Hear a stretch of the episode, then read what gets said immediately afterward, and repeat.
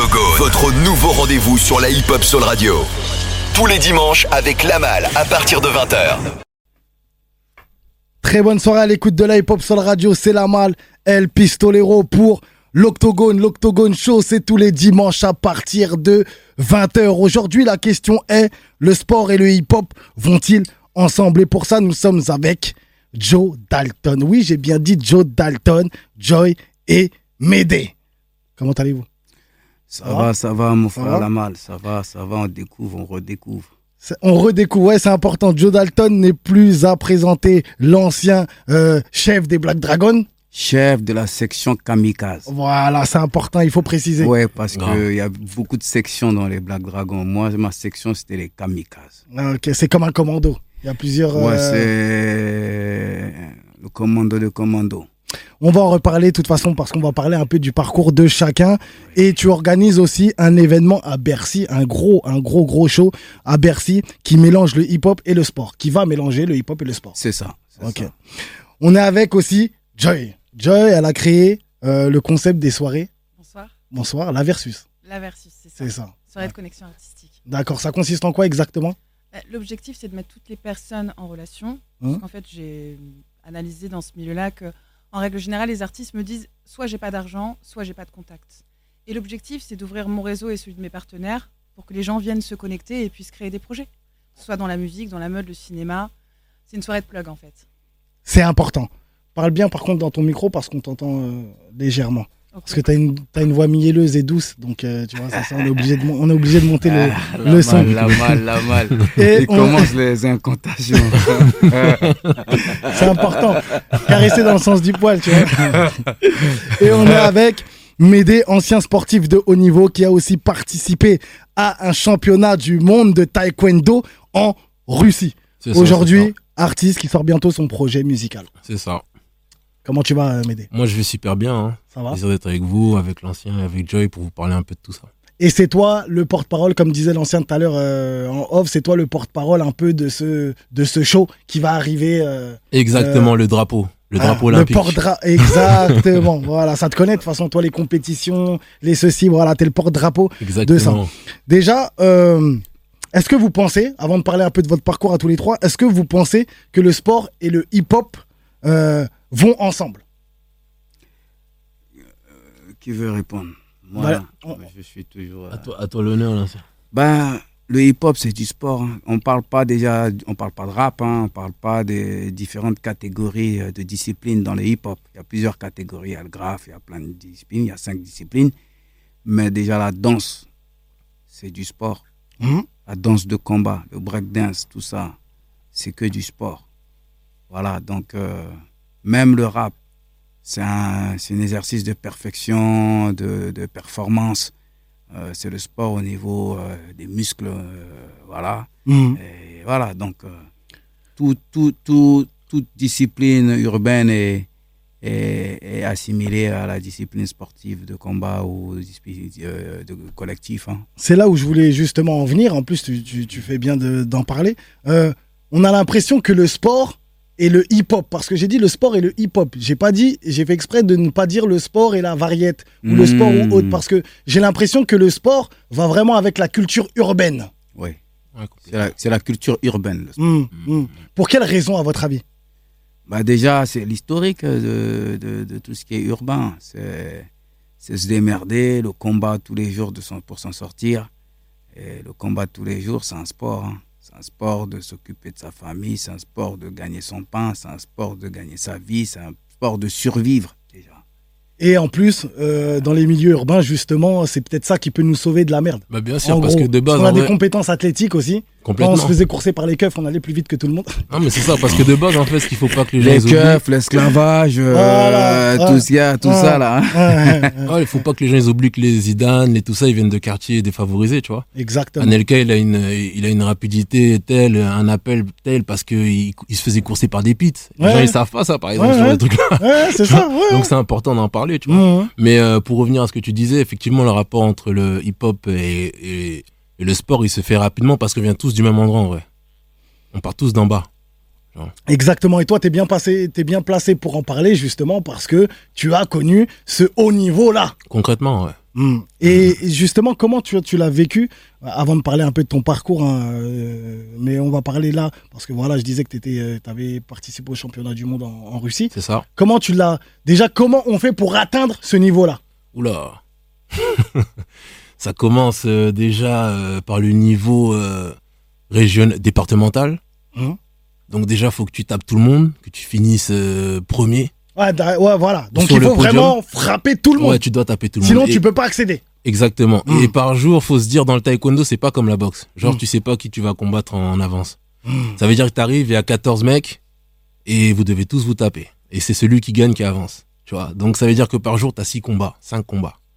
Donc quand t'as gagné une compétition même départementale, C'est un truc de... que tu montes sur le podium, tu vois, tu sais que ton entraînement, il, il a valu ce qu'il fallait, tu vois. Mm. Et moi, euh, j'ai eu la chance d'avoir un oncle euh, et un maître qui est juste à côté, qui s'appelle Joe Dalton, Mhm. parce que c'est mon oncle, avant tout, c'est la famille. Mhm. Et le coach aussi en même temps. C'est exactement ça, le maître, le coach, tout ce que Ta- tu veux. Taekwondo, taekwondo, c'est un peu comme euh, Jet Li euh, dans Street Fighter. C'est le que les pieds, rafale. Donc c'est les Mayweather des pieds. C'est ça, la boxe des pieds. Voilà, c'est ça. Et bah, c'est compliqué, on n'utilise pas les mains. Enfin, on peut utiliser les mains, mais vite fait. C'est ça. Hein Si, si, si, on a les impacts aux mains, mais on favorise plus la rapidité des, des, des- des pieds. Mhm. Voilà, les mouvements du pied. Sauf que mais, dans les aujourd'hui, il y a des points, on- les, les coups de poing au corps, pas au visage. Ouais, ouais, interdit. c'est ça. Ouais. Voilà, c'est interdit parce qu'on estime que c'est un art martial. On n'a pas de gants. Mhm. On n'a pas de gants, on a des mitaines, des trucs de léger, donc on ne peut pas frapper au visage. Et, et justement, ce, ce sport-là, comment vous êtes tombé dans ce sport-là? Parce que euh, tout à l'heure, tu disais que étais, toi, tu as bien aimé la bagarre. Enfin, tu en as fait beaucoup des bagarres. Et dans la rue, tu sais très bien qu'il y a les poings, il y a les pieds, il y a tout, il y a les genoux, il y a même, euh, on peut faire une Holyfield euh, et Mac Tyson, on peut mordre aussi, on peut tout faire. Pourquoi avoir choisi le taekwondo juste, ça veut dire se limiter juste aux jambes? Parce que c'est compliqué quand même d'être limité juste, euh, juste aux jambes. Et il faut une sacrée souplesse aussi. Tu parles de la street. Taekwondo, à la base, c'est un art martial militaire. Qui est millénaire, qui descend euh, des autres euh, pratiques des arts martiaux, des Mongols, de- parce que les Coréens, ils viennent des Mongols. Donc les, les empires Gengis Khan, les grands conquérants. Donc il y a eu beaucoup de, de, de, de styles qui, qui partent de là. Donc aussi de, de l'empire du Tibet, on remonte à la Chine, le Kung Fu. Tout ça, ça vient de ça, les taekwondo. Après, c'est un art martial militaire. Mm. D'accord C'est comme ça qu'on formait les forces spéciales coréennes. C'est avec le taekwondo. Voilà, c'est les spécialistes. euh, mon maître, c'est un béret vert. C'est un capitaine des bérets verts qui a fait plein de guerres en Asie. Voilà, parce que voilà, l'expertise du taekwondo. Il faut savoir qu'il y a beaucoup plus de mouvements, de techniques, de bras, de jambes, de, de, de poings, de, de doigts, que de coups de pied taekwondo. C'est la partie compétition qui a favorisé les jeux de jambes et les coups de pied. Mais dans le taekwondo traditionnel, il y a beaucoup plus de techniques euh, des membres supérieurs. Joy à la caisse, ça se voit qu'elle a fait du taekwondo aussi.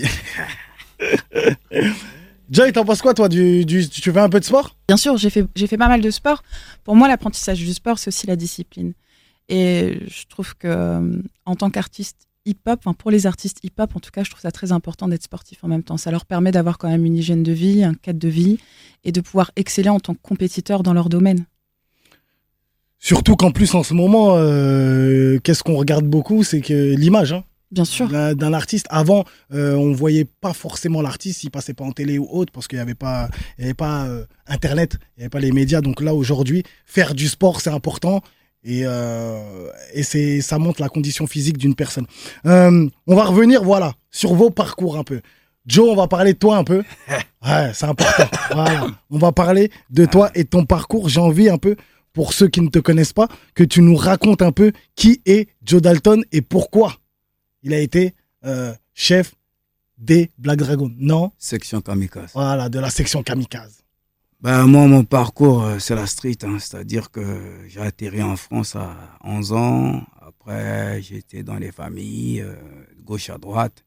Et tous les week-ends et les vacances, je me retrouvais à Paris, euh, dans une chambre de bonne chez ma grande sœur. Et euh, très vite dans les squares, parce qu'avant, on traînait pas en bas des quartiers. C'est ça, c'est dans les squares, dans les terrains vagues. Dans les squares du 15e arrondissement, à côté des cités là-bas, bah, j'ai, vu un combat entre les skins et contre les punks. Tu vois, les punks, c'est des gens qui étaient anarchistes. Et voilà, donc l'extrême droite, virulente, contre les punks. Et ce jour-là, on nous a coursé, c'est-à-dire qu'on a été pris à partie parce qu'on était des gens de couleur. Donc les deux vous ont coursé les punks et les, Non, et les pas skins les en même temps. Ah, Les juste punks, les les skins. punks nous ont protégés. Ok. Voilà, les punks nous ont protégés. Et euh, voilà, donc moi, je, venais d'Afrique. Il faut savoir que moi, j'ai connu les crises en Afrique, les premières guerres civiles. J'étais né un peu enfant soldat. C'est pour ça qu'on m'a envoyé en France. Et quand j'ai vu ça, ben, euh, le traumatisme, le stigmate de, mon enfance est remonté. J'ai organisé la jeunesse directe, les enfants qui étaient là, les gens de la, les à attaquer les skins avec des cailloux, euh, cocktails Molotov, euh, enfin tout ce que j'avais connu en Afrique. Et de là, on a monté un groupe. C'est devenu notre jeu maintenant de savoir où ils se trouvent un peu ces skinettes dans leur café, dans leur bar, et d'aller les, emmerder, les attaquer. Et les grands frères qui étaient déjà chasseurs de skins, chasseurs des rebelles, Hells Angels, c'est les groupes néo-nazis euh, bikers à l'époque, dans les années 70. Les grands frères, c'est les Black Panthers, c'est les As nés. Les As sont nés. Ben, ils ont entendu qu'il y avait des groupes de jeunes qui traînaient un peu dans le 15e, Champ, Champ- Champ de Mars, un peu dans le 16e, qui attaquaient des néo-nazis dans le 14e, à Châtelet, un peu partout. Excuse-moi de te couper. Ouais. Euh, quand tu disais, voilà, on essayait de chercher où ils se trouvaient, tout ça, comment vous, comment vous arriviez à faire pour, essayer, pour, pour, euh, pour les trouver? C'est facile parce que les skinheads, ils occupaient un peu toutes les, tous les grands boulevards de la région parisienne. Ok, ils avaient en gros leur, euh, leur territoire. Ouais, c'est eux qui contrôlaient Paris. Ok. Voilà, faut dire ce qu'il y a. euh, Il y avait une résistance qui était là par les punks et par les chasseurs de skins. Donc il y avait des vagues comme ça. Ils avaient des cafés, ils avaient des brasseries. Ils avaient pas mal d'activités euh, sur la région parisienne. Les FAF aussi, les fachos. Il y a les skinheads et les fachos. Voilà. Donc c'était facile. C'était facile parce que quand tu allais au cinéma, on te traitait de sale nègre, sale bougnoul, sale niakoué, euh, tout ce qu'il fallait. On te coursait, on te chifflait, on te faisait du sale, tu vois. Hmm. Et donc on savait où ils traînaient. Ils traînaient devant les cafés, devant les, devant les cinémas, devant ces choses-là. Donc moi, euh, euh, venu d'Afrique, qui a connu un peu la crise, euh, qui a été un, des enfants qui était en première ligne face à militaires, aux policiers, euh, je- ça y est, je me suis, je me suis pris dans ce truc-là et j'ai engrainé euh, euh, des jeunes et voilà, on est parti en formation et les grands, ils sont venus, ils m'ont recruté, voilà, les, an- les anciens. C'était important pour toi de, de faire cesser ces, ces choses-là? Ouais, Euh, parce que parce que ma famille a subi euh, les exactions militaires et policières. On a exécuté tous mes frères, tous, tous mes oncles. Donc moi, j'étais dans la vendetta. J'étais né pour me venger. Hmm. Voilà, je pensais qu'à la vengeance. euh. Donc quand j'ai vu ça, ben ça a réveillé tous mes traumatismes et je me suis senti euh, investi dans ce truc, tu vois. Ouais, Ça a été ton combat. Voilà, ça a été mon combat. Et le combat Ouais. que tu as gagné. Parce Oui. qu'aujourd'hui, moi personnellement, grâce à, aux gens comme toi, je, me, je me lève. euh, j'ai jamais vu un mec, un skins, euh, une, une, une bande de skins qui est venu me voir et me dit ouais, sale noir, sale ceci, sale cela. Ben, Donc ce- c'est peut-être aussi grâce à toi, non c'est pas peut-être, c'est grâce à toi et à, à tout ce système-là qui a permis, euh, en tout cas, peut-être qu'ils existent toujours, mais au moins de les dissuader de, de se montrer, comme avant. Euh, moi, je représente euh, toute cette génération anti, anti-skinhead, anti-facho. C'est-à-dire que quand tu dis moi, je rends hommage à tous ceux qui sont morts, tous ceux qui sont encore là, qui sont vivants, et qui ont sécurisé même le hip-hop, qui ont sécurisé Génération, qui ont sécurisé un peu partout euh, pour permettre euh, l'émancipation de cette culture. Parce que cette culture nous a accompagnés. Années 80, le hip-hop a atterri avec les Public Enemy, euh, Grand Master Flash qui te disait le message et tout ça, c'était ça qui était dans nos Walkman, tu vois, dans nos Walkman, on Mm. écoutait. Donc, euh, nous, on est parti dans le combat. On était la fraction des combats euh, culturels. Donc, on, on, on- on était animé par toute la culture hip-hop. On dansait à Trocadéro, on dansait au Champ de Mars, on se faisait courser, on coursait les skins. voilà, c'était ça notre, notre, notre, notre, notre jeunesse. C'est ça qui est bien parce que euh, il y a toujours des messages dans mes émissions. Mm. Il y a beaucoup de gens qui s'inventent des vies. Voilà, moi ceci, moi cela, moi je suis un bonhomme, j'ai jamais couru ou ceci ou cela. Mm. Là en face de nous, on a un grand bonhomme et qui avoue et qui dit on se faisait courser, c'est pas une honte, Mhm. mais on les coursait aussi. C'est comme ça une guerre en fait. Des fois tu perds une bataille, poteau, pas de problème, je vais courir, tu vas pas m'attraper, mais je reviendrai plus fort. Il y a beaucoup de gens qui sont là, ouais, moi je suis un bonhomme, j'ai pas couru. Ça veut rien dire, poteau. Si t'as pas couru et que tu t'es fait défoncer, poteau, ça sert à rien. Hein? Donc voilà, écoutez l'ancien qui dit des choses, qui connaît, qui a connu la guerre. Voilà, l'art de la guerre, comment voir sans être vu. Hein? C'est important. Euh, tu nous disais, il y a plusieurs sections. Tu étais Ouais. chef de section. Comment ça se. Ouais. Euh, Qui décidait, par exemple, de. Voilà, il y a section. euh, C'était quoi la section, tu me disais? Moi, j'ai commencé, j'étais euh, un petit des anciens, Mhm. des anciens, Asney et Black Panthers. Donc, j'étais sous la coupe de Chignol, un, chef, un des chefs des Black Panthers, qui sécurisait après tous tous les NTM, tout ça, là, c'est-à-dire les premières structures de sécurité pour encadrer la jeunesse des banlieues dans la culture hip-hop. C'était eux qui l'ont créé. Et aussi des Asnais. Les Asnais, c'est Man Lasnais et Momo Lasnais, ils ont été tués par les, les, les racistes. Et il faut savoir que Man Lasnais perd son âme. C'est le grand frère à Mas, Didier Mas, de Time Bomb. Et Géraldo, tout ça. Voilà. Donc, moi, j'étais un soldat à Man. Voilà. Donc, euh, il y a toute, euh, toute une énergie, euh, tout un arbre. Ouais, un arbre généalogique, ouais. Voilà. Et voilà. Donc, euh, des Asnais, les Asnais, ils voulaient pas des Asnais juniors. Ils ont créé les Yankees. Moi, j'étais donc dans les Yankees. Et des Yankees aussi, ça n'a pas duré. Il fallait intégrer un, un nouveau gang. Et là, il y a un Haïtien qui est venu de Miami. Hum. Qui était, son père était, et ses oncles étaient dans les Black Dragons de Miami, associés aux Black Panthers des États-Unis, qui faisaient l'autodéfense et la sécurité et tout, euh, l'émancipation des, des Renois là-bas. Et il a décidé de, de, de monter un en France. Voilà, il s'appelle Yves et il a créé les Black Dragons, euh, sa version en, en France. Quand on vous dit que les Haïtiens, c'est des bonhommes, Toi, t'es haïtien, toi, c'est sûr. tu connais On est obligé de pousser le truc. J'ai capté direct. On est obligé d'appuyer. Ouais, c'est important. Hein, tu disais que c'était un Haïtien. Yves. Ouais. Voilà. Yves Quand on vous dit que les Haïtiens. Tu sais, mais tu vois, tu, c'est, pas anodin. Euh, Haïti, pays à avoir pris son indépendance, premier pays à avoir Tout pris ça, son indépendance, etc. euh, voilà. Donc tu vois, c'est pas anodin. C'est que c'est ancré en nous. Mm, On est là pour, euh, pour batailler et aussi, pour revenir à, à toi aussi, hein, mais vous avez pas pensé qu'à vous, toi, ça, ça, bon, quand tu t'es fait courser par les skins, etc., Mm. au début, ça a réouvert quelque chose en toi que tu avais vu à l'époque au pays, mais tu l'as fait aussi pour nous. Tu vois, t'as pas pensé que à toi à ce moment-là, en chassant les skis, et- etc. C'était pour tes petits frères, ou tes petits neveux, ou tes petites nièces, etc. Que maintenant, aujourd'hui, ils peuvent marcher librement et t'as pas pensé qu'à toi. Et c'est ça le message qu'il faut passer. C'est important que, excuse-moi de te couper, c'est Ouais. important aussi que je rebondisse dessus, tu vois, parce Mm. que moi, je suis une autre génération, je suis son neveu. Hum, Mais tu vois, euh, il y a beaucoup de jeunes aujourd'hui qui marchent dans Paris, Mm. qui font du rap et qui connaissent pas toutes ces histoires-là, tu vois. Exactement. Et ça, c'est c'est très grave parce qu'en France, il n'y a pas cette, euh, tu vois, cette, cette, Cette culture, culture. Du, du, du- de la transmission Hum, hum, de, de ce qui s'est passé avant, tu vois, parce qu'il y a beaucoup de choses que si les jeunes d'aujourd'hui savaient, ça les rendrait plus, ça les rendrait même plus forts, en vrai, tu vois, à d'autres niveaux, dans leur, dans les revendications qu'ils auraient, dans ce qui, dans le, dans le comportement qu'ils auraient, tu vois, Hum. à ce niveau-là. C'était juste ça que je voulais rajouter. C'est pour ça que je me suis attardé un peu sur, euh, sur Joe, là, sur, sur, sur son histoire, etc. Parce que, et il y a beaucoup aussi de gens qui pensaient euh, que c'était un mouvement pro-Renoir.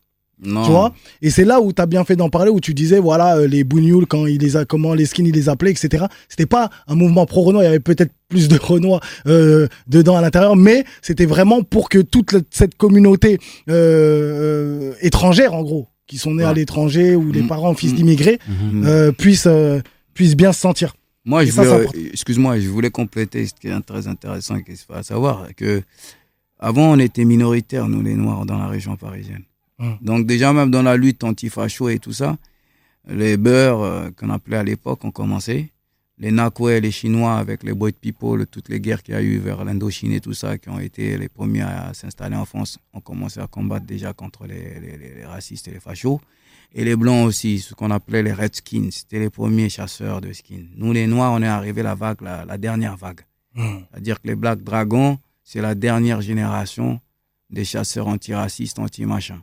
Voilà, où on était vraiment les plus nombreux avec les Black Fist, c'est-à-dire chaque région, chaque coin, chaque quartier, chaque banlieue, il y avait des clans à ramifications. Je peux dire le nom de tous les gangs de tous les quartiers de la, de la région parisienne qui, qui, qui sont organisés pour justement contre le racisme et, et ça a été politisé après, ça a été récupéré par les socialistes, ça a été récupéré par les SOS racistes pour protéger un peu euh, tous les mouvements politiques. Mais euh, tout ce qu'on a gagné de ça, grâce à Dieu, c'est que vous êtes aujourd'hui, vous, vous êtes émancipé, vous pouvez faire des choses du business. Mais politiquement, on est en retard. Politiquement, on est très en retard. Avant de terminer euh, la fin de ce premier round, euh, il y avait des guerres entre vous? Oui, il y a eu les guerres de gangs. C'est-à-dire qu'une fois que l'ennemi commun, qui est les skinheads euh, affichés, les fachos, ils sont retirés dans la politique parce que nous, on ne maîtrisait pas le cursus de la politique, Mhm. il y a eu la guerre, les guerres de territoire. Comme euh, les Black Panthers aux États-Unis, après ça a été les Crips et les Bloods. C'était les mêmes des, des, des les mêmes dérives. Donc voilà, Euh, on a commencé à être dans la pas du gain. On a commencé à avoir les boîtes de nuit parce qu'avant c'était interdit. Donc on s'est battu pour avoir les boîtes de nuit. Donc on a commencé à découvrir euh, les mœurs. Et là, les intérêts euh, ont commencé à, à se prononcer, l'ego, et on a commencé à s'entretuer. Il y a eu donc presque dix ans de guerre de gang. Et là, ça, s'est- et ça a continué dans les banlieues, et voilà, dans le narco et dans tout le truc. C'est une évolution. Joy, on n'a pas eu l'occasion de, de t'entendre un peu dans ce premier round. Voilà. Euh, qui est Joy? Raconte-nous un peu ton parcours. Mon parcours. Alors, euh, moi, je viens d'Elbeuf, Mhm. là où j'ai euh, grandi, dans le 76, à côté de Rouen, dans une petite banlieue. Et puis, euh, j'ai toujours été amoureuse de la musique hip-hop et des artistes, puisque j'ai dans ma famille des artistes, etc. Euh, je suis partie m'isoler dans le sud-ouest et quand euh, je montais sur Paris justement pour la musique, j'ai rencontré Joe Dalton, il y a 12 ans, qui est devenu mon mentor, mon protecteur, mon guide dans ce milieu euh, artistique. Et j'ai bien aussi fait la connaissance en même temps de mon frère, Médé, il y a 12 ans aussi. Donc on a vu euh, nos évolutions respectives après dans le milieu. Et puis après, Jo m'a dit, je te forme, je te mets sur l'autoroute et je t'observe. Mhm. Et c'est ce qui s'est passé. Et, euh, et donc du coup, bah, j'ai euh, j'ai continué à travailler dans la musique avec différents artistes en tant que manager, et- etc. Et euh, là, il y a quelques temps, je demandais des conseils à Jo aussi sur la plupart des choses que j'entreprends, puisque c'est c'est mon, mon conseiller entre guillemets. C'est important. On a tous besoin d'avoir quelqu'un au- auprès de qui on va prendre des conseils, qui va bien nous guider, qui va nous dire là c'est bien, là c'est moins bien, là tu peux y aller, fonce. Euh, et donc du coup, je lui ai expliqué que je montais ces soirées là depuis euh, 2018, et du coup, il m'accompagne dans cette nouvelle édition, dans cette nouvelle aventure depuis le mois de mars. Mhm. Donc, euh, on fait ça dans un lieu qui est très sympa, qui s'appelle euh, la Villa Foch. C'est une soirée de connexion artistique où toutes les personnes issues du milieu de la mode, de la musique, du cinéma viennent pour pouvoir se connecter artistiquement parlant. Euh, parce que la plupart du temps, les artistes sont soit pas d'argent, soit pas de contact. Et l'objectif, c'est d'ouvrir la porte à tout le monde. Et L'union fait la force. Exactement. Mm. Parce qu'il y a de la place pour tout le monde en vérité. Aujourd'hui, on est dans un système de streaming, il y a de la place vraiment pour tous les artistes. Donc pour moi, c'est super important d'apporter de l'espoir aux jeunes qui viennent pour pouvoir euh, trouver des équipes. Des fois, ils vont trouver des managers, des beatmakers, des directeurs artistiques, euh, différentes personnes avec lesquelles travailler pour construire des projets, Des médias. des médias aussi. Mhm. Génération. Euh, Effectivement, oui, génération. mais pas que, hein, pas que. Il y a, il y a des petits médias aussi euh, pas mal euh, qui viennent et qui font des petites interviews, Bien ceci, cela. Non, c'est pas mal. C'est- toujours au même endroit? À Bon, chaque alors, fois. Non, c'était pas au même endroit à chaque fois, mais là, depuis euh, le mois de mars, oui. Là, pour Mhm. l'instant, on fait une, une édition là-bas, à la Villa Foch. C'est où exactement? C'est à la Villa Foch, 141 avenue de Malakoff, Porte Mhm. Maillot, D'accord. juste après l'auberge d'Ab, Ouais, c'est dans les beaux quartiers. hein. Dans voilà, les beaux vous, quartiers. vous entendez, hein, voilà, il a, dit, elle a dit Villa Foch comme si c'est... Non, Villa Foch, Porte-Maillot, voilà.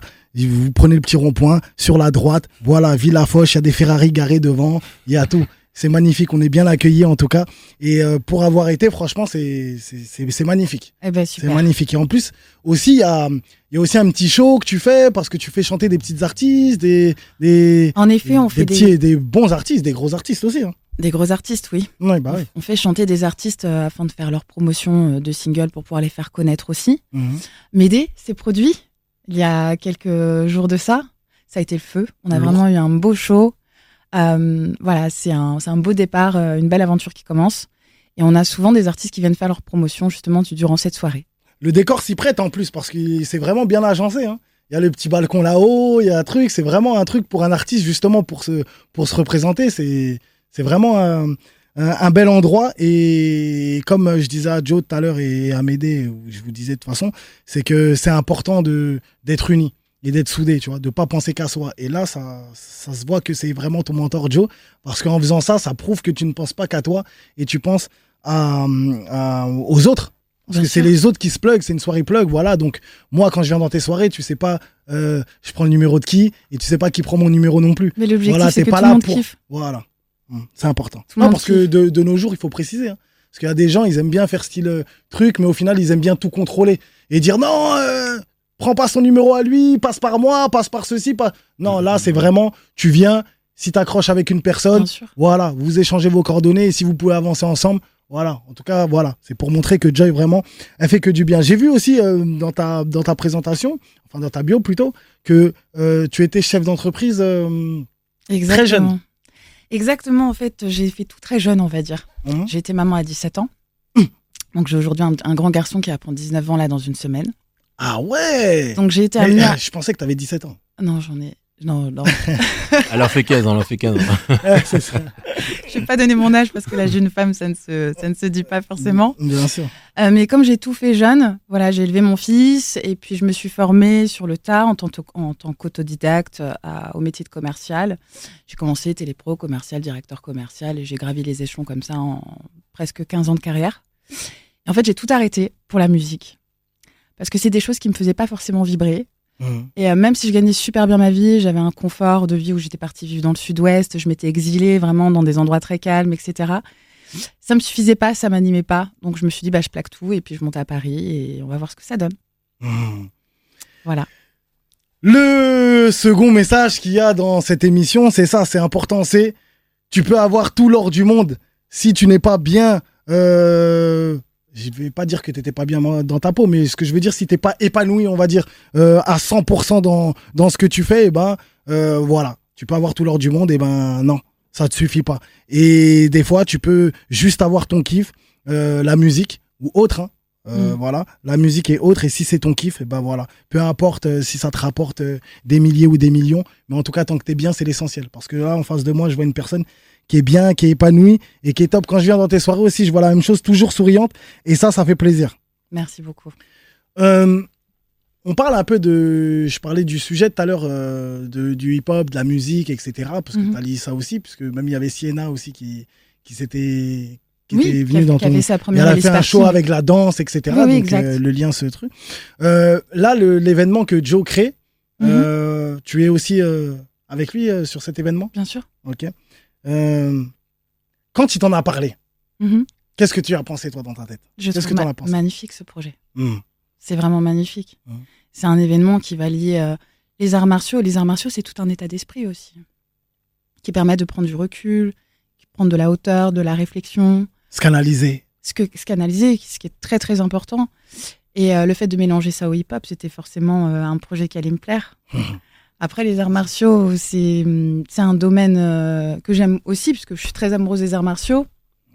J'avais des personnes aussi dans ma famille qui pratiquaient. Donc voilà, quand j'ai rencontré Joe il y a 12 ans, forcément, ça a, été, euh, ça a coulé de source, on va dire. Mais je trouvais que c'était un vrai- vraiment un très très beau projet. En plus, Joe, ce projet, c'est dans une grande salle. Oui. Le projet, euh, au départ, on l'a travaillé avec euh, toute l'équipe pédagogique de la fédération, la Ligue Île-de-France de Taekwondo. Donc, je l'ai initié justement pour euh, essayer de, de rééduquer la, la jeunesse. Je trouve que la jeunesse se perd beaucoup aujourd'hui à travers les réseaux sociaux. Et même euh, au niveau éducatif à l'école, on voit bien que il y a beaucoup de problèmes. Les enfants rencontrent beaucoup de problèmes de concentration et dans plein de domaines. Donc, on a eu l'idée de, de comment je suis dans la, j'ai toujours baigné dans la culture hip-hop. Euh, voilà, j'ai travaillé pour Génération, j'ai monté des émissions à Génération, on le sait déjà. Mhm. Et je me On suis va en dit, parler, justement. Ah, on a- voilà. J'avais une question pour toi aussi. Voilà, Voilà. Faut, faut en parler.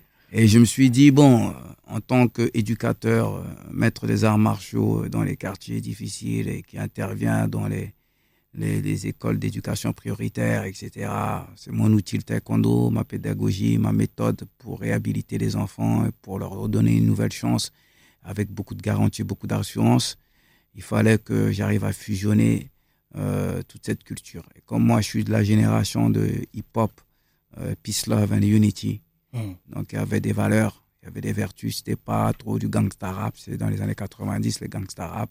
Nous, on a commencé vraiment hip-hop, peace, love and unity, défendre les communautés euh, fragiles, vulnérables. Euh, c'était l'honneur, la dignité. Je me suis dit, il faut que j'arrive à redonner ça euh, dans les quartiers. Donc, on a traité, on a travaillé avec la mairie de Paris 19e, les élus là-bas qui interviennent aussi dans les quartiers et qui essaient de s'occuper des, des, des populations là-bas. Et on a, on, s'est- on, on a travaillé vraiment de, en profondeur. Et j'ai fait euh, naître euh, le projet Tricks Me Up. Tu vois C'était dur à avoir la salle? Non, c'est pas dur. Parce qu'en France, on sait très bien, Joe, que vas-y, Ouais. ils cassent les couilles avec les papiers. Ouais. Les documents, Ouais, les trucs, les recours, les ouais, les dennis. Et ça me fait penser à, à, à un dessin animé euh, Astérix, les 12 travaux d'Astérix. Ouais, ouais. Je sais pas si vous l'avez vu. À un moment, ils vont chercher juste, juste pour un papier. Ils lui disent Ouais, tu vas là-bas. Ah ouais. Euh, deuxième étage, faut que Ouais, tu ailles chercher ouais. le récépissé. Tu vas au cinquième, tu remontes au douzième. Tu... re- La France, c'est ça, en fait. Clairement. Et c'était c'était pas compliqué. euh, Bon, déjà, déjà, déjà, tout est fermé. Si tu fais pas partie d'un de- de- d'un circuit, comme tu dis, de, de, de tourneurs, Hmm. où ils mangent, ils se partagent les gâteaux entre eux, t'as pas droit à la salle mythique de Bercy ou de Urana ou de quoi que ce soit, ou de Stade de France. Ouais. Voilà, tu arrives, c'est comme si tu leur parles euh, une un langage de- de- d'immigrés. Hmm. Qu'ils te regardent et ils te jettent. Donc j'ai essayé par le circuit fermé, par les connaissances que j'ai, euh, des jeunes que j'ai encadrés ou, ou des, des partenaires avec qui on a travaillé. Et j'ai vu que le projet était tellement lourd et gros que ça gênait leur business. Hmm. Donc ils ont commencé à me balader, à me prendre pour un imbécile. Hmm. Donc, à défaut de faire rêver Joe Dalton, j'ai dit, bon, euh, j'ai quand même une casquette euh, d'éducateur, maître, euh, cadre des arts martiaux, de taekwondo de haut niveau en France. Donc, je repars à ma fédération et je pars voir mon élu de Paris et on rediscute. Et là, ils m'ont dit, mais nous, on est une fédération. Euh, il se trouve qu'il y a des salles à Paris mythiques qui appartiennent à la, à la mairie de Paris. Et nous, en tant que la Ligue Île-de-France, on a droit à ces lieux-là. Et voilà. Magnifique. Donc, voilà comment j'ai réussi à contourner tout le circuit euh, fermé. euh, et Tu voulais garder tout pour eux. qui veulent tout garder pour eux, ils veulent pas, ils sont pas dans l'éducation, ils sont pas dans, dans, dans la réhabilitation des choses, ils sont pas dans ces trucs-là. C'est que du chiffre, du chiffre. Sur Pense qu'à leur poche. Voilà, sur la tête, sur le dos des artistes et des gens. voilà. Et, et, et le pire, c'est qu'ils pensent qu'à leur poche. Hmm. Et euh, une fois qu'ils ont les poches remplies, là, ils veulent pas que toi, tu te remplisses les poches. Non, non, ils veulent pas. Tu vois? Parce que tu peux, t'aurais pu. euh, ça, euh, tu sais, voilà, on est ensemble, tu vas te remplir, je vais me remplir, voilà, on est content. Non, eux, ils veulent que ça soit qu'eux qui se, se remplissent les poches et toi, euh, tu prennes les miettes. C'est terrible. Euh, Médée. Mhm. On va passer à Médée quand même, c'est important. Moi, je voulais savoir un peu, raconte-nous un peu ton parcours. Comme tout à l'heure, je l'ai dit que voilà, tu avais participé au, au championnat du monde Mhm. en Russie de taekwondo. Déjà, ton parcours, tu viens d'où? Comment tu t'es lancé euh, dans le taekwondo? Quel rapport tu as eu aussi avec la musique? Parce qu'aujourd'hui, tu prépares un album, un projet. Ouais, Je c'est sais pas ça. si c'est un album ou un EP ou. En fait, j'ai j'ai trois projets. J'ai trois projets qui vont sortir, qui seront mixés par un DJ. Ok. Mais euh, pour répondre à ta question, d'où je viens déjà, je viens de Nemours. Donc, euh, je sais pas s'il y en a beaucoup qui connaissent, mais c'est dans le 77. Mhm, c'est- entre euh, Melun et Montargis. On a euh, le petit frère Nino euh, qui vient de là. Mhm. D'ailleurs, je lui passe le bonjour et qui continue de tout niquer comme ça. C'est magnifique, ça représente bien le coin. Mhm. Même si c'est un transfert de hier à Nemours. Hein. Ouais, ouais, ouais, ouais, ouais, y en Non, a qui. on se le dit, on se le dit a- entre nous. Il y, hein. en a qui oublient qu'il vient du 7-7. Hein. Ouais, il, y en a, non, ils pensent que c'est il 9-1. vient- En fait, de base, il vient du 9-1. Ouais. Après, il est venu dans le 7-7. Voilà, ensuite il a été transféré. Et après, il est reparti dans le 9-1. Non. Ah non. Après 9-1, de là, il est 7-7. parti faire sa grande carrière. Ah, parce que j'allais dire, c'est les 12 travaux. Il vient dans le 9-1, après 7-7, après, il faut repartir dans le 9-4. Après, il faut aller dans le 9-3 pour récupérer. Non, en tout cas, c'était 9-1 et après 7-7. C'est ça, c'est ça. Donc je viens de là-bas et euh, si tu veux, euh, moi ça commence très jeune. Tu vois, ça commence très jeune avec le sport parce que je suis d'une famille en fait. euh, quand tu vois ton oncle, euh, quand tu vois tes grands frères, euh, quand tu vois euh, tout le monde de Daddy Lorty Hum. qui fait des disques d'or, qui est boxeur professionnel, tu vois ton oncle qui est maître, tu vois tes frères qui sont basketteurs, ils dinguent déjà. Moi j'ai déjà 5 ans, je regarde ça, ça me met déjà dans une matrix, tu vois. Hum, Donc je me mets dans, dans, je suis déjà un super héros très jeune en essayant d'imiter les grands avec un caractère euh, assez compliqué, tu vois. Donc après, euh, ça part de là. Ensuite, je commence à faire un petit peu de, un petit peu de rap, mais je le fais pas vraiment parce que moi, le sport, c'était ma première vocation. Mais la musique, j'ai baigné dedans. Donc, c'est pour, c'est pour moi, c'est natu- c'est naturel. Ça t'accompagnait, quoi. C'était ton Ex- quotidien en même temps. Exactement. Euh, j'ai monté plusieurs groupes en musique euh, avant de finir en solo, mais j'ai d'abord fait une carrière de sportif avant de m'intéresser à la musique parce que je trouvais que la musique c'était un passe-temps. C'était un passe-temps où je trouvais qu'il y avait beaucoup de choses qui étaient fausses et moi je suis quelqu'un euh, j'aime le concret. Tu vois Mhm. quand je vais à la salle de boxe, quand à 13 ans euh, je finis vice champion de boxe euh, amateur, euh, c'est concret.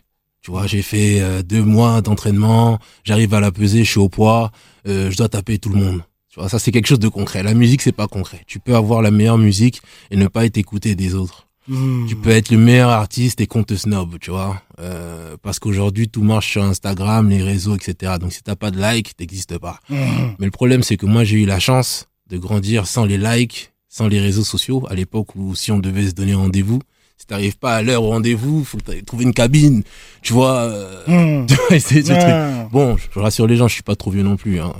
mais, mais, mais voilà. T'es de la bonne époque, j'ai envie de dire. Exactement. L'époque de, de, de Club Dorothée, l'époque des, des, des, Dragon Ball Ouais, Z, voilà. des trucs, des vraies époques. Exactement. Ouais. Donc euh, j'ai fait mes championnats, tout ça en taekwondo, parce que j'ai commencé par la boxe, où j'étais formé par euh, un de mes grands cousins, Tonigo, et Daddy Lortzi de la Clica, Mhm. euh, qui m'ont formé, qui ont fait de moi un champion. Et ensuite, euh, je suis parti dans la street, hein, euh, parce qu'à Donc t'as donné- commencé boxe anglaise. hein. Ouais, j'ai commencé boxe anglaise. À partir de 11 ans. Mhm. Euh, j'ai jamais arrêté, sauf que maintenant, je suis plus, j'étais plus dans le taekwondo. Mais après, je me suis perdu un petit peu dans la street, tu vois, parce qu'à un moment donné, quand t'es jeune, tu viens de certains endroits, la daronne vous éduque seul, euh, vous vous retrouvez souvent solo, il faut se débrouiller. Bon, on connaît. Voilà, bon, voilà. Mhm. Voilà. Donc, euh, on s'est perdu un peu dans tout ça, mais ce qui m'a sauvé quand même, c'est le sport. Je tiens à le dire parce que c'est important pour euh, pour ceux qui vont écouter ça, de savoir que si t'as le sport, en fait, t'as une discipline. Ça veut dire que quand on traînait, par exemple, on faisait des conneries, moi, un certain temps, je voyais l'heure, ah merde, j'ai entraînement, faut que j'y aille. Hmm, Donc, des fois, ça évite un truc. bien sûr.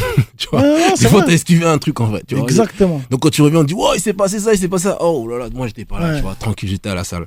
De ouf. Donc, euh, C'est important de le dire parce que, tu vois, ces petits trucs-là que tu dis là, Ouais. c'est des petits détails qui font la différence. bien sûr. comme tu disais, tu regardes ta montre, les gars, j'ai sport. Eux, ils continuent à faire leur queutru. Toi, tu pars. Entre temps, il s'est passé plein de choses, énormément de choses. Peut-être même un drame. Bien sûr. peut-être même un drame Bien ou sûr, plein de choses sûr. compliquées. Donc, et ça, c'est vrai que le sport, c'est important pour les jeunes qui nous écoutent et même les gens qui nous écoutent d'aller au sport et pouvoir. Et, même quand on est au sport, on oublie Bien ce qui sûr. se passe euh, de l'autre côté. hein. Bien Une fois que tu es sur le terrain de foot ou que tu es sur le ring ou autre, quoi qu'il arrive, ou sur le tatami ou ce que tu veux, Mm, mm. t'oublies. Ouais, T'oublies t'oublies ce qui se passe à l'extérieur, t'es vraiment concentré dans ton truc. Excuse-moi de t'avoir coupé. Non, y a pas de souci. Mm. Ensuite, euh, vers l'âge de 18 ans, 19 ans, je me barre en Angleterre. Parce que je tourne en France et je me rends compte que pour les Noirs, en fait, il y a un niveau que t'atteindras jamais, socialement, tu vois. Ça veut dire, si t'es pas dans un statut, si t'es pas footballeur, si t'es pas rappeur, si t'es pas euh, quelqu'un qui fait de la, du racolage avec quelqu'un pour être sur TF1 et après pas être là, donc tu- j'ai vite compris les limites, tu vois. Donc moi, Attends deux secondes. je t'aurais... Je suis obligé de la te couper encore parce que c'est une réalité. Quand un Renoir, Mm, il va dans un restaurant, il est bien sapé. Quand on le regarde, on dit c'est un footballeur, c'est un basketteur, c'est un, c'est un rappeur. C'est tout. Ouais, c'est clair. Je peux pas être un chef d'entreprise, moi. Je peux pas entreprendre des choses. Je peux pas être né avec une cuillère en or dans la bouche, peut-être. Peut-être que mes parents, ils sont riches, fortunés. Qui sait? Non, on est cantonné à ce rôle-là. Excuse-moi, mais y raison. c'est un Mm. bon motissement que tu fais. Euh, ensuite, j'arrive là-bas, euh, bon, j'arrive là-bas, je comprends pas un mot d'anglais parce que moi, j'ai arrêté l'école très jeune. Mm. J'ai arrêté l'école à 13 ans. Euh, donc j'arrive là-bas, je comprends pas très bien l'anglais, j'arrive, euh, je rencontre un Jamaïcain qui me fait travailler dans la sécurité parce qu'il il sait que je suis un sportif que j'envoie. Il me fait travailler dans la sécurité sans licence parce que là-bas, faut une licence quand même un peu ici, ça doit être, il y a un diplôme, quelque Ouais, chose, bref. ouais. Donc euh, là-bas, je commence à faire des bagarres euh, parce que je comprends pas très bien l'anglais en fait. Les gens ils arrivent, tu il vois, tu dois bonjour, dire tu lui en mets une. Ouais, tu dois dire à un mec non, tu rentres ou tu rentres pas et le gars, tu vois, moi tout ce que je comprenais en fait, c'était le body language, ça veut dire comment tu Ouais, la gestion. ta gestu, le ton de ton voix et de ta voix et de comment tu me parles, c'est ça qui me disait ah lui en fait il, il a pas compris que c'était mort donc ça partait en couille je me, je me battais tous les soirs et tout et les mecs là-bas en fin de compte ils ont commencé à vouloir me faire ça veut dire que euh, en une semaine on essaie de me tirer trois fois dessus tu vois Hmm. Les managers, ils m'appellent, ils me disent, viens pas au travail, il y a des voitures planquées et tout ça, tu vois. Mais comme j'habitais dans un quartier jamaïcain, il y avait un gars qui était super respecté et qui respectait mes qualités sportives. C'est pour ça que je, je parle beaucoup du sport, tu vois. Parce que ça m'a sauvé. Tu vois, il a pu arranger les choses et faire en sorte que on me respecte pour ça. Et finalement, j'ai pu faire mon trou, j'ai pu faire ce que j'avais à faire, faire de très belles rencontres, apprendre l'anglais. J'ai passé dix ans là-bas.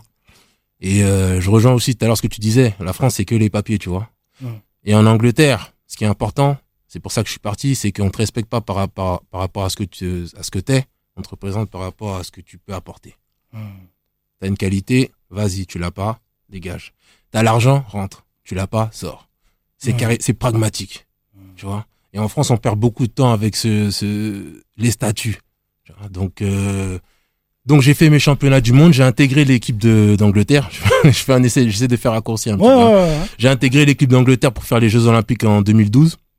Donc j'arrive là-bas, moi c'est un truc de fou. Hein, parce que la vérité c'est qu'en vrai, le taekwondo, je le commence euh, très tard. Je le commence à 22 ans. Mhm. À 27 ans, je me retrouve au championnat du monde. Truc de ouf. 22 ans, je fais 115 kilos de muscles, je suis, je suis dans les dans, dans les gangs, je, je suis dans la boxe, dans la bagarre, dans la street, n'importe quoi. Je vais en France voir mon oncle, mon oncle, je vois mon oncle à la salle, je dis waouh, ce qu'il fait c'est extraordinaire. Mm. Il me dit ouais, quand tu retournes en Angleterre, inscris-toi dans un club. J'arrive dans un club, je m'entraîne, il y a un maître chinois, je commence à apprendre les vertus de Chai Hop Chubi, tout, hop, ceinture Mm. blanche là-bas, même si t'es costaud, on s'en fout, tu vois. Mmh. Tu vas à ceinture blanche, t'es derrière. On veut rien savoir de ton histoire, tu vois. Donc ça déjà ça ça donne de l'humilité, tu vois. Ça te ramène à ta place même si dehors t'es le plus gros, le plus chaud, on s'en fout. Ici, t'es comme tout le monde. Mmh. Donc bref, je fais mes je fais mes preuves, euh, je fais vice champion d'Angleterre, champion d'Angleterre, j'intègre j'intègre l'équipe d'Angleterre. Je prépare les Jeux olympiques. Mais ensuite euh, ce qui se passe c'est que moi j'avais j'avais un gros coup de cœur pour l'Afrique, le Centrafrique qui est le pays de mes parents. Mmh. Donc euh, je, je décide de refuser de, de combattre pour le pour l'Angleterre, de revenir en France Mmh. avec le, avec l'équipe de Centrafrique pour me préparer avec mon oncle et mon maître. T'as pas fait comme les footballeurs. Non, Les footballeurs, ils préfèrent la France à tout leur pays d'origine. Généralement, ils. c'est dommage, qu'ils on voient- serait champion du monde depuis longtemps. Bah ouais. Tu vois. Et dès qu'ils voient que c'est mort en France, que les gens ils sont trop forts, ils disent bon, finalement là, euh, tu veux pas m'appeler pour la canne Je suis chaud. Une fois qu'ils sont qualifiés. Mais c'est important de le dire. Il faut, voilà, ne pas oublier d'où on vient pour faire avancer les choses, pour faire avancer le pays d'origine, nos pays à nous d'origine. Mhm. Et ben il faut que tous les talents euh, n'aient pas honte ouais, d'aller euh, d'aller choisir de représenter euh, ces pays-là. Bien sûr, bien sûr. Mm. Mais pendant que je suis là-bas et que je vis tout ça, euh, en même temps, je fais de la musique. Mais je suis plus concentré sur le, sur le sport. Parce Mm. que, comme je dis, le sport, pour moi, c'était plus concret. Ensuite, je vais au championnat du monde. Je fais tous mes championnats euh, internationaux, euh, Maroc, euh, Belgique, Russie. Je me balade dans le monde entier. Mhm. Mais ce qui m'a marqué, moi, dans, dans le sport, avant de passer à la musique, Excuse-moi, est-ce Ouais, que ça rapporte ce, ce sport-là? C'est un sport qui rapporte pas. Ok. C'est un sport qui rapporte quand tu fais partie d'un lobby et que tu peux profiter de certains sponsors. Pascal Gentil, quoi. Pas Quand on, forcément. quand on a, t'as, t'as l'image, en fait. Ouais. Quand tes trucs, après, tu peux avoir des sponsors, des ceci, des cela, grâce à ton image qui vont te. Parce que Pascal Gentil, Déjà, je pense que c'est le seul dans le taekwondo qui prend de l'argent, en fait. En vrai de vrai, non? Ouais, il, a- il en a pris, mais parce que déjà d'une. euh, Par rapport aux pubs, euh, je pense, non? Ouais, c'est parce qu'il a, il a combattu pour la, pour la France déjà. Donc, quand tu Ah, combats ok. pour la France, déjà, ok, t'as une meilleure plateforme, une meilleure visibilité, donc c'est plus facile de t'exploiter commercialement. Ok, ok. Mais euh, quand je dis le truc que j'ai, le truc de fou que je vis, c'est qu'en fait, j'ai, quand je commence taekwondo, j'ai 22 ans. Mhm. Quand j'arrive au championnat du monde, j'en ai 27. Ça veut dire que quand je commence, moi, je regarde des mecs sur YouTube avec mon oncle à la maison, du waouh et tout. Et puis je me retrouve au championnat du monde et merde, là, je vois les gars, ils sont là, tu vois. Et je vais me taper contre eux. Truc de ouf. tu vois. Et là, je vais me taper contre eux. Ça veut dire que les mecs que je disais, faut que je me combatte comme lui, là. Je vais le combattre, là, dans 30 minutes. Échauffe-toi, il il fait son grand écart. Tu sais, tu sais de quoi il est capable, mais lui, en fait, il t'a pas vu venir, sauf que toi, tu l'as vu depuis, tu vois. Ouais, comment voir sans être vu C'est ce que je disais, C'est l'art de la guerre. C'est exactement ça. Hmm. Et puis après, bon, euh, quand je reviens du championnat du monde, euh, le problème que j'ai, c'est qu'avec la fédération centrafricaine, été élu meilleur euh, combattant de Centrafrique à ce championnat du monde. Mhm. Et que la fédération centrafricaine, en fait, elle a pas suivi parce qu'après, je devais faire les championnats d'Afrique. Mhm. Mais euh, au niveau des bourses olympiques, etc., ils ont pas fait le suivi qu'il fallait pour que moi, je puisse aller dans, dans toutes ces compétitions-là. Ça veut dire, ils t'inscrivent en retard. Tu connais un peu le truc des Renois. hein. Je retire ce que j'ai dit tout à l'heure. si vous avez la possibilité de- de- d'être sélectionné avec l'équipe de France, allez en équipe de France. Pourquoi il y a toujours des problèmes? C'est c'est comme ça, c'est comme ça. Non, il y a des problèmes en fait. Problème de structure. C'est en une phrase, ça va se résoudre en fait le Mm. la question. Mm. En fait, le truc c'est qu'on nous a mis dans une matrix Mm. où on croit qu'on a besoin des autres pour exister, alors qu'on existe déjà. Exactement. Exactement. C'est aussi simple que ça. Tu vois. Mm. Donc maintenant, après, je termine avec la fédération sud-africaine. Euh, ils payent pas mes trucs, mes bourses olympiques, je suis obligé de galérer. J'appelle au pays, les gars ils m'esquivent, ils prennent l'argent pour faire des, des, des villas, des trucs. Enfin bref, laisse tomber.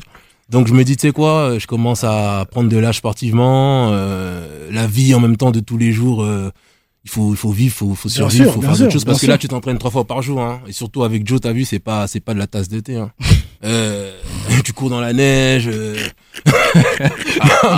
Après, je peux en raconter des trucs, tu vois. Mais Ouais, ça serait bien que tu nous racontes justement Ah, des mais- entraînements, des, Ah. des pires trucs que t'as vécu. je suis- on va traumatiser les enfants, tu vois. Ah. non, la vérité, ils voudront plus aller dans la salle après. Tu vois. Mais, mais, euh, ça se termine pas trop, ça se termine pas trop bien avec la Fédé, donc je, je dis que c'est quoi, c'est bon, je continue de m'entraîner tous les jours jusqu'à maintenant. Mhm. Mais euh, ce qui m'est arrivé après, c'est que je me suis dit, tu sais quoi, j'ai fait, j'ai fait le tour sportivement. Maintenant, c'est quoi le truc, c'est qu'en fait, au niveau de la musique, j'ai un sentiment de, de pas fini. Ouais, de devoir inachevé. Ouais, d'inachevé. Ouais, ouais, Donc ouais. à partir de là, je me dis, tu sais quoi, en fait, euh, je vais prendre ça comme la compétition, comme le sport, et je vais leur montrer de quoi je suis capable, tu vois, Mhm. tout simplement. Un nouveau challenge. Lourd. C'est important. Et donc, pour finir tout ça, Ouais. t'es le, porte-drapeau Porte-drapeau. de cet événement magique et magnifique. On parlait de ce projet, de ce show, parce que j'ai envie d'appeler ça un show, parce qu'il y aura de la Oui. musique, il y Mhm. aura du, du sport. Et- et comme sport, déjà la date, voilà, c'était pour ça qu'on avait coupé. Décembre. Est-ce qu'on a la date Décembre 2022. Décembre 2022. Est-ce qu'on est invité? On aura Ah, on est, on est associés et partenaires. Ah ouais, non mais... eh, Attends, Ouais. attends, attends. tu- Ouais. Parce que des fois, on est partenaire de trucs, Ouais. mais au final, ils nous disent, bon, j'ai qu'une place. Mais mon gars, nous, on a fait la promotion, on a, Non, non, on a bossé non, dessus et tu nous donnes une place. Écoute. Ouais. C'est la première radio où je suis venu. Ça me rappelle il y a presque 30 ans en arrière. Voilà, raconte-nous. Justement, j'ai une petite anecdote. Voilà. J'ai envie que tu me racontes cette petite anecdote Voilà. très importante. T'avais une émission de radio? J'avais une émission qui s'appelle Dallas Cartel. Mmh. C'était la, le, le plus gros automate de l'époque. Mhm. C'était sur deux heures. Mhm. Et première partie, c'était les Américains. Et Mhm. deuxième partie, c'était les Français pour promouvoir les Français à l'époque. Parce que c'était plutôt tendance américain à l'époque. Ouais, ouais, de ouf. Voilà. Donc, nous, à cette émission, on a eu l'exclusivité de Dre, Jay-Z, de, de Wu-Tang, de tous les meilleurs grâce à Valou. Animait C'était avec Valou, Et exactement. avec Valou et Mhm. assisté par Mouloud. Mouloud Achour. Voilà. Mhm. Voilà. Tu vois, Mouloud a fait ses pas. euh, J'ai encadré Mouloud.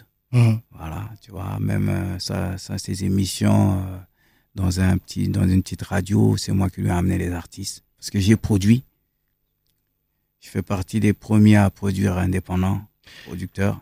Aujourd'hui, t'as des- t'es toujours en contact avec Mouloud ou pas du tout? Non, du tout. Non. J'ai plus de contact. Il répond plus, c'est normal. Ouais, il répond. Euh, normal. On connaît les gens. Normal. Normal.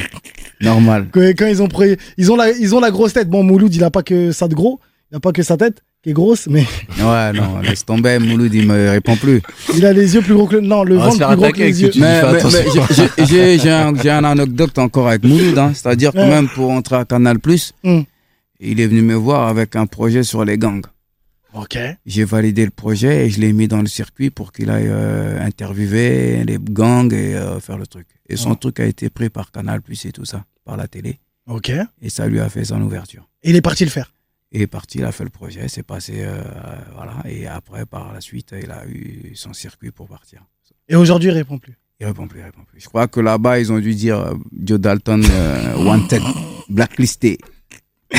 non, mais c'est terrible. On Non, rigole. mais bon. On rigole, mais bon, c'est terrible. N'oubliez pas euh, d'où vous venez. On dit pas, et tu dis pas que c'est grâce à toi aussi, mais t'as contribué à ça. Donc, Mais- normalement, la moindre des choses, c'est de répondre à une personne qui a contribué à ton succès aujourd'hui. Mais bon, on va pas s'attarder sur, euh, Non, non, c'est rien sur lui et les gens comme ça, parce que moi, tu sais, dans mes émissions, je peux partir en couille. Mais je Je peux insulter et tout. moi, moi j'aime bien comment tu caches. Ouais, non, c'est important. Ouais. Euh, pour revenir à ton émission, voilà, de génération, Dallas Cartel. Dallas Cartel, Hmm. comment t'as obtenu cette émission? Comment t'as Ah. fait pour avoir cette Bah, j'ai discuté. On m'a appelé un jour, on m'a dit que. Voilà, il y a, il y a- il y a la radio Génération qui va être relancée au niveau de Paris. Parce que j'ai connu Génération à- dans le 94 euh, à l'hôpital Charlefoy. Quand c'était vraiment underground, voilà, vers Vitry et Évry. Après, on m'a appelé, on m'a dit oui, euh, il y a un ancien qui vient de Harlem, mais qui veut relancer Génération avec son fils. Et voilà, est-ce que tu peux euh, contribuer à ce que ce truc-là se développe pour la jeunesse, puisque toi, tu combats beaucoup pour la jeunesse? Parce que moi, ma vie, c'est combattre pour euh, la jeunesse. Donc, je me suis pointé, j'ai discuté avec le père de Forestier, Forestier ou Forestier, son père qui venait de Harlem.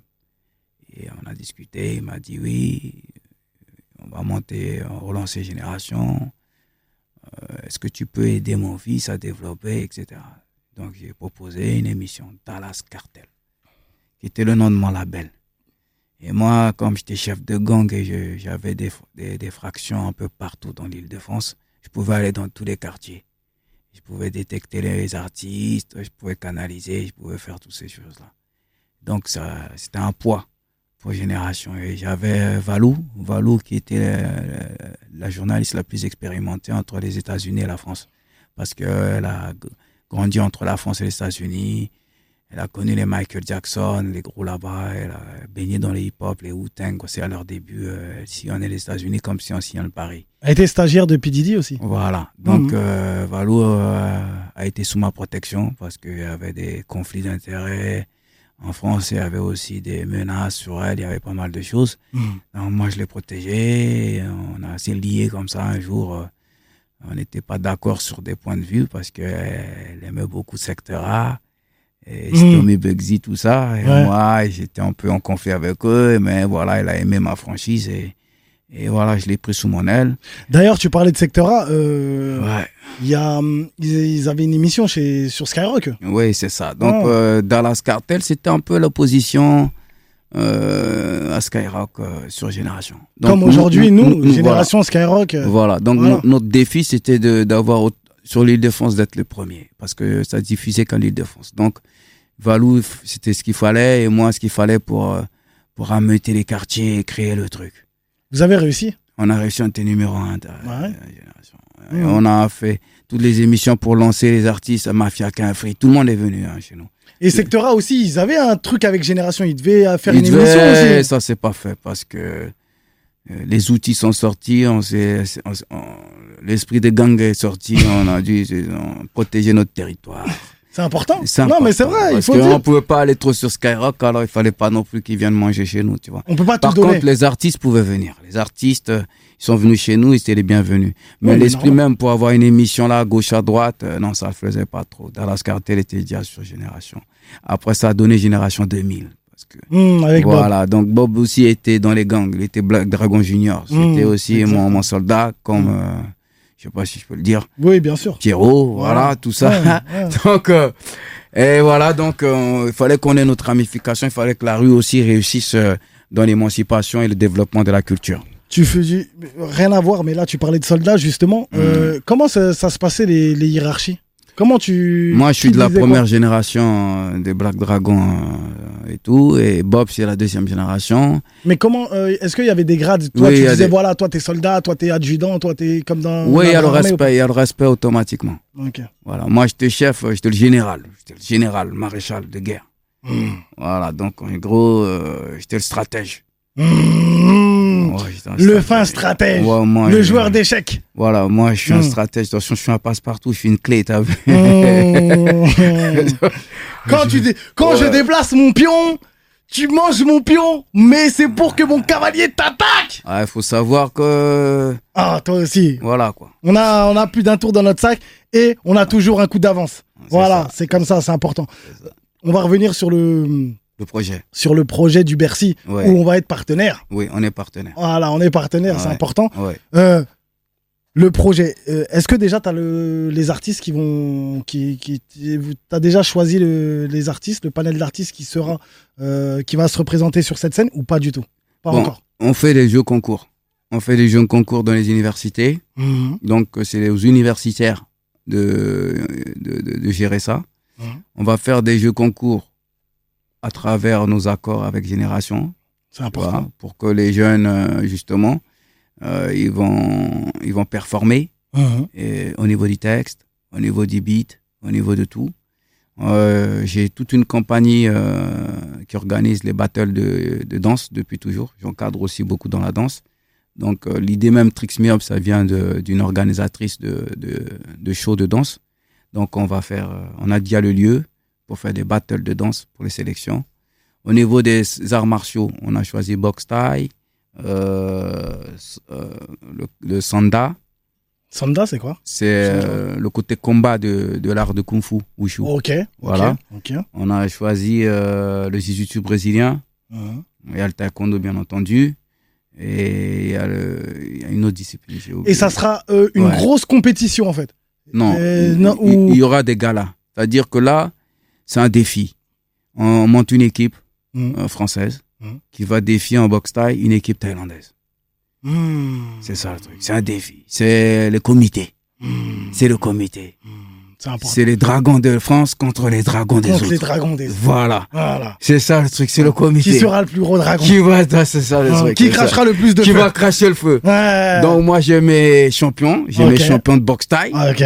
Voilà, donc Mhm. euh, c'est mes soldats, tu vois, ils sont champions du monde Mhm. et on va lancer ce défi-là. Lourd. Voilà, tu vois. Et il y aura plusieurs pays différents, c'est ça? Ouais, au niveau de boxe thaï, c'est la France contre les- une équipe de, de Thaïlande. Ok. Au niveau de les autres Ah, disciplines, t'as choisi la Thaïlande. Voilà. D'où le. Ouais, Donc on va Ouais. vous taper ouais. dans vos propres sports. Voilà. Donc même si on fait jiu-jitsu brésilien, c'est la France contre le Brésil. Brésil. Mmh. Voilà, c'est pour inaugurer le truc, c'est ça le truc. Mmh. Voilà, mais au niveau de taekwondo, c'est 10 pays. Mmh. Parce que comme il disait, taekwondo, c'est plus un tournoi.